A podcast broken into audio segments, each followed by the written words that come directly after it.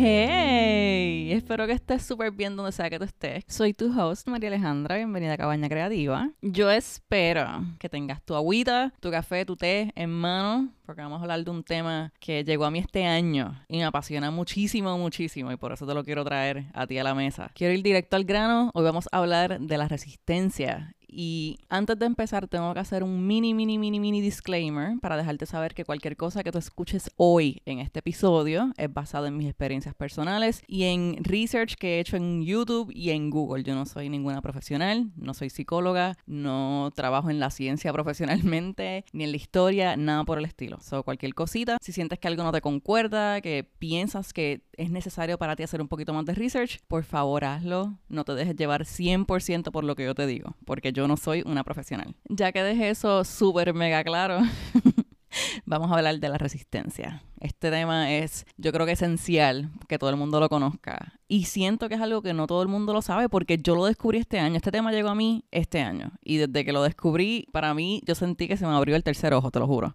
para mí, resistencia es el satanás de la productividad. Y suena súper gracioso. Pero hear me out. Te voy a dar todas las razones de por qué yo pienso que es el satanás de la productividad. La resistencia es ese freno que te prohíbe, que te evita actuar ante ciertas situaciones que te encuentras usualmente situaciones nuevas o desconocidas. Y lo más loco de todo esto es que nuestro cerebro está construido para eso. Por eso es que te dije que voy a hablar un poquito de ciencia y de historia para hacerte internalizar que esto no es un problema tuyo y tú eres la única persona que está pasando por eso. Literalmente todo el mundo tiene el cerebro formado de esa manera para que reaccione de la misma manera. De las personas más normales que trabajan de 8 a 5, gente como tú y como yo, hasta las personas entre comillas más exitosas como, qué sé yo, Beyoncé, Arena Grande, Elon Musk, Albert Einstein, todas estas gentes pasan por exactamente lo mismo que nosotros. Simplemente ellos deciden reaccionar de diferente manera. Ahora vámonos a el lado un poquito science, un poquito de ciencia para que entiendas cómo es que esto funciona. Hay dos partes de nuestro cerebro que tienen una guerra constante.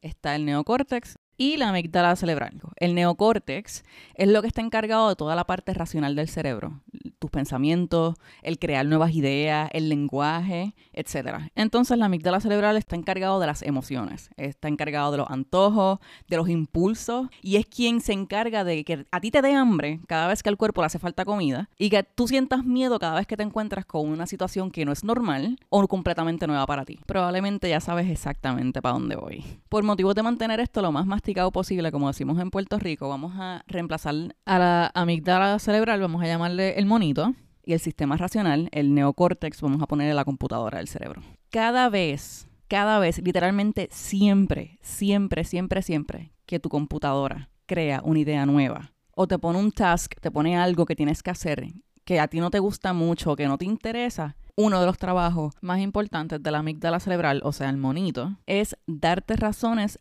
para que tú no lleves a cabo esa idea nueva o esa cosa que te incomoda. Y esto incluye ideas y situaciones que te pueden beneficiar. O sea, cosas como dejar una pareja que te está haciendo daño, cosas como renunciar a un trabajo que tiene un ambiente tóxico, mudarte de tu casa, cualquier cosa que tú sabes que at the end of the day, al final del día, te beneficia. El monito está encargado de darte razones para que tú no lleves a cabo esa actividad nueva o situación que te incomoda. ¿Por qué? Porque la meta del monito es siempre que tú te sientas cómodo, que estés a salvo y que estés lo más contento posible. Y a lo mejor tú te vas a preguntar, ok, ¿por qué diablos está ahí si lo que va a hacer es frenarme, even, aunque sean situaciones que me van a beneficiar? Tu pregunta es 100% válida y por eso es que nos tenemos que ir un poquito para atrás para poder entender por qué nuestro cerebro no hace esa traición. porque suena como una traición. Ok, hace miles de años atrás el ser humano vivía únicamente gracias a su instinto de supervivencia. O sea, nosotros íbamos viviendo nuestra vida trabajando con las urgencias que se nos presentaban en el momento. ¿Tenemos hambre? Ok, pues hay que cazar ahora, porque tenemos hambre ahora. ¿Tengo sueño? Pues hay que dormir.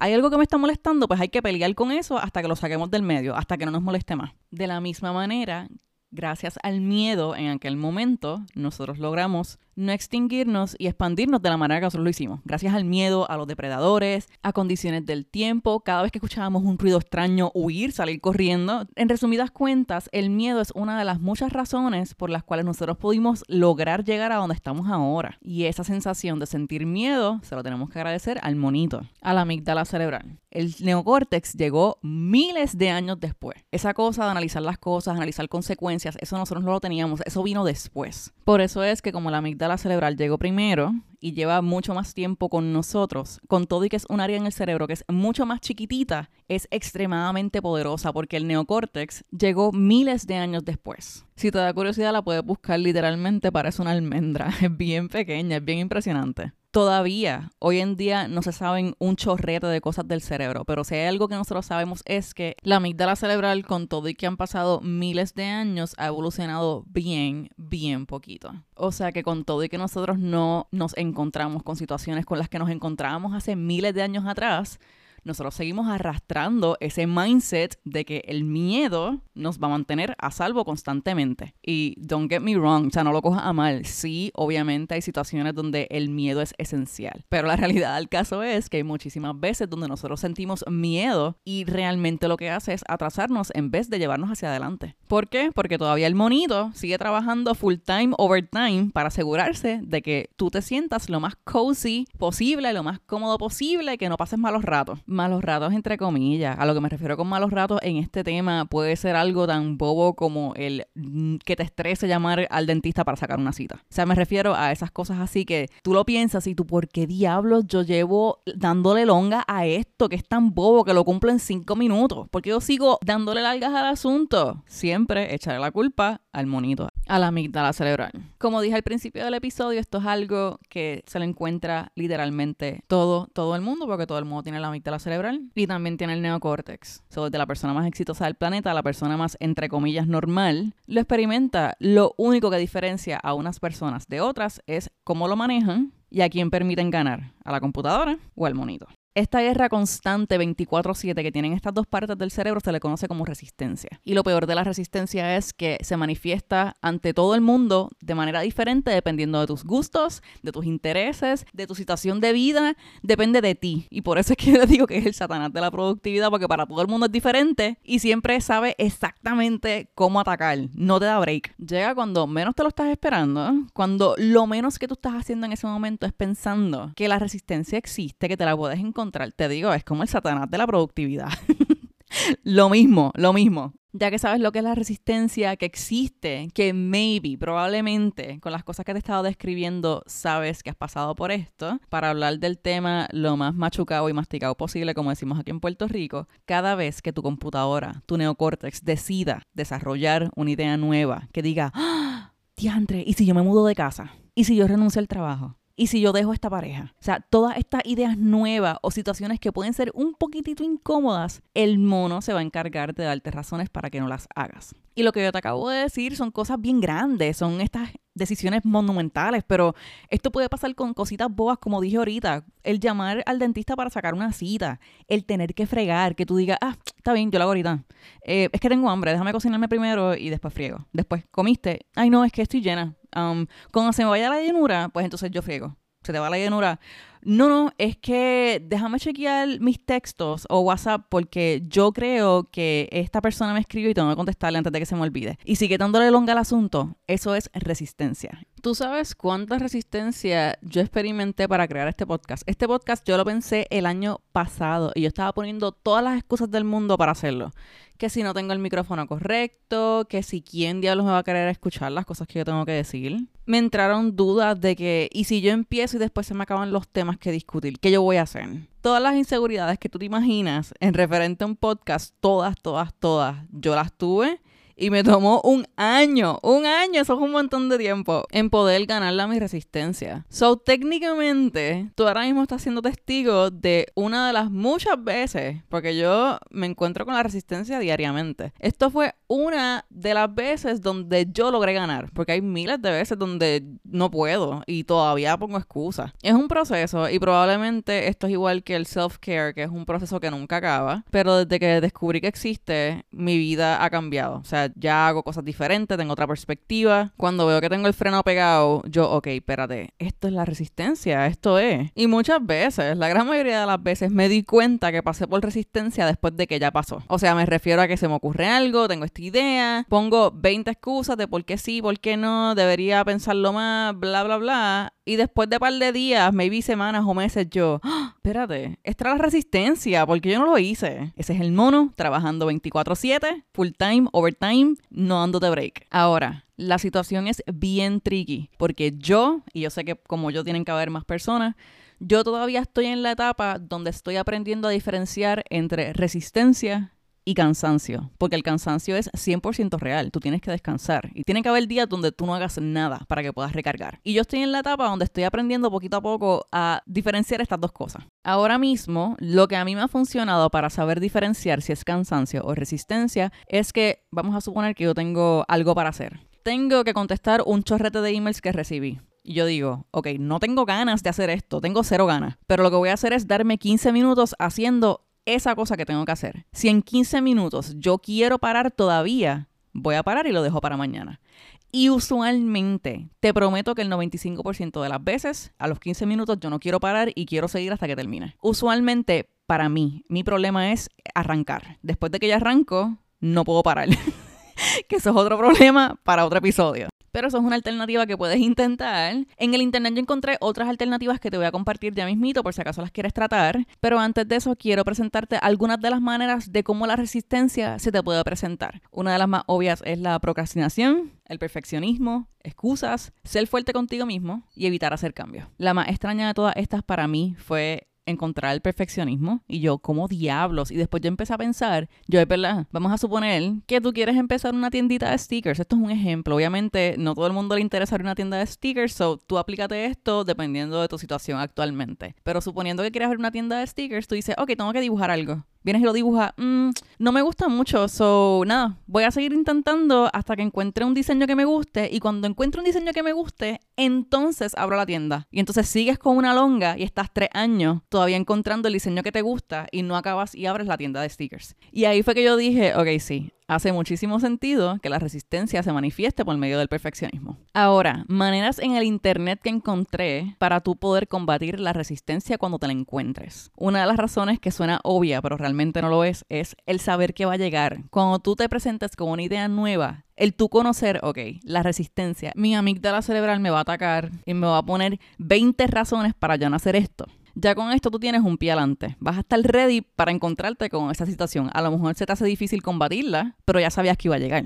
Otra manera que encontré en el internet es ignorar el miedo de que algo te salga mal. Esto sería básicamente el contrario al perfeccionismo. Hacer las cosas. Y si no te salen bien, pues vuelves y las haces. O sea, no, no pensar que te tiene que salir todo bien de la primera. La última que encontré, que esta obviamente se tiene que coger con pinzas, fue actuar primero y después pensar. Esto se tiene que coger con pinzas porque obviamente se tiene que tomar en consideración tu salud, tu bienestar y el de los demás. Porque sí, o sea, no vamos a tapar el cielo con la mano. Hay situaciones donde tú no puedes actuar primero y después pensar porque va, tu vida va a correr en riesgo. Pero hay otras situaciones que son un poquito más bobas, donde sí el actuar primero te va a funcionar. Un ejemplo puede ser el empezar tu propio negocio, el querer adquirir una nueva habilidad, qué sé yo, empezar un hobby nuevo, el empezar a ahorrar. Hay muchas cosas donde tú puedes aplicar este pensamiento de actuar primero y después pensar. Antes que se me olvide, en mi research, una de las cosas más interesantes que leí es que la amígdala cerebral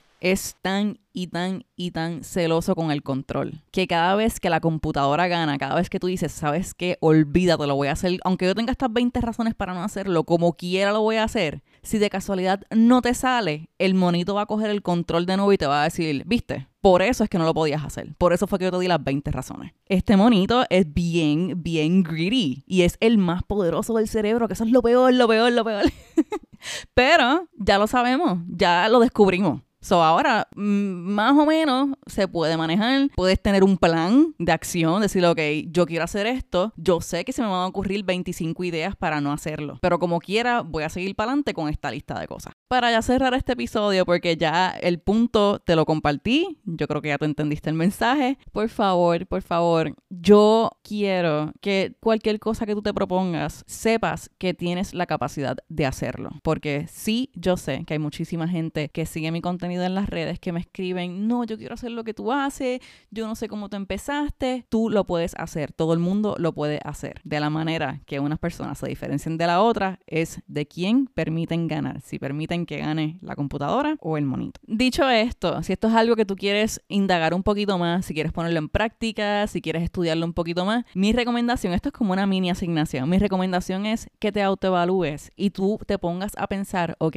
¿en qué situaciones anteriormente yo me he encontrado con la resistencia y ni siquiera sabía que era la resistencia? Y basado en esta lista de cosas que tú hagas, mi recomendación es que te pongas a analizar de qué manera tú puedes combatir la resistencia, sea de la manera que sea. Y obviamente también es súper recomendado que tú hagas una lista de cosas que quieres hacer actualmente, sea lo que sea, sea un viaje, sea algo gigante como divorciarte, como irte de tu casa, mudarte del país, cambiarte de la concentración en la universidad. Acuérdate que esto es un safe place donde yo quiero que tú seas 100% real contigo mismo y que tú realmente reconozcas qué es la que hay en tu cerebro. O sea, yo sé, porque yo he pasado por esto y lo paso actualmente, que hay muchas ideas que uno trata de bloquear, como que no, no, yo quiero hacer esto, pero whatever. Ahora no es el momento, después, después pienso en eso, porque ahora mismo no tengo el tiempo. Reconoce de qué maneras las puedes cumplir, o si no las puedes cumplir ahora por las razones que sea, empieza un plan. El tú tener un plan para llevar esa idea a cabo, tienes un pie adelante. Por ejemplo, si quieres irte de viaje y ahora mismo no te encuentras en la situación económica donde un viaje es posible para ti, empieza a planificar, verifícate, ok, déjame chequear cuánto más o menos salen los pasajes para saber más o menos cuánto tengo que ahorrar para poder llegar al sitio. Ok, entonces voy a hacer research de las actividades que puedo hacer cuando llegue al lugar, déjame ver cuántos son los costos, planificar constantemente, moverte adelante y saber que te vas a encontrar con razones para parar. Y para no hacerlo, porque de nuevo, la amígdala cerebral tiene como meta el que tú siempre te sientas 100% cómodo en un safe place y no salgas de ahí, te quedes encerrado. Pero ya, voy a dejar la cantaleta. Vamos a acabar este episodio aquí. Espero que estés súper bien donde sea que tú estés. Acuérdate que estoy súper mega orgullosa de ti y que tú puedes con todo y que siempre el universo trabaja contigo y nunca contra ti. Hablo contigo luego. Bye bye.